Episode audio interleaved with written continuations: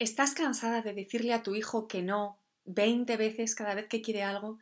Porque se lo dices una vez e insiste, insiste, insiste. Por un lado te voy a decir, enhorabuena, tienes un hijo con una voluntad de hierro, va a conseguir lo que quiera en la vida.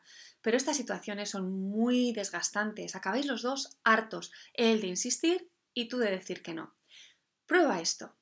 A partir de ahora, cuando tu hijo te pida algo, por ejemplo, mamá, déjame jugar un ratito más, un ratito más con el ordenador tú le vas a decir la primera vez que no. No, ya se ha terminado tus 20 minutos diarios, ya no hay más ordenador por hoy. Mamá, por favor, por favor.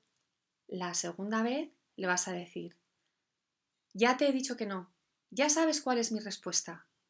No voy a continuar con esta conversación, no voy a cambiar de idea. Por favor, no me lo pidas más.